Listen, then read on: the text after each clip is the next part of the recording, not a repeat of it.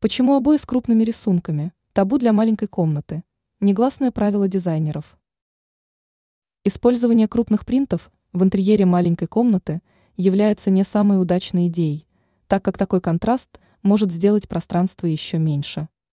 По словам эксперта сетевого издания «Бел новости» дизайнера Юлии Тычина, вышесказанное относится ко всем орнаментам, начиная от геометрических и заканчивая анималистическими и растительными мотивами. Особое внимание стоит уделить выбору фотообоев. Изображения, занимающие всю стену, такие как пейзажи или виды ночного города, действуют аналогично крупным узорам, визуально делают пространство меньше.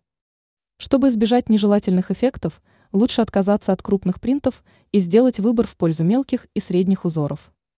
Например, редкий горох может прекрасно вписаться в интерьер маленькой комнаты. Чтобы избежать олиповатости, его можно сочетать с однотонными поверхностями.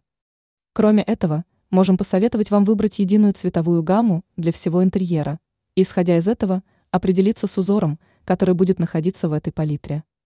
Ну а что делать тем, кто ни в какую не хочет менять свои планы? Если вы видите в маленькой комнате исключительно крупный принт, выбирайте тот, что нейтрален по тону, белый, бежевый, серый и так далее. Тем же владельцам крохотных помещений – которые твердо намерены использовать в комнате фотообои, следует приобрести рисунки с перспективой. Ранее эксперт назвала три полезные мелочи, которые сразу оживят интерьер.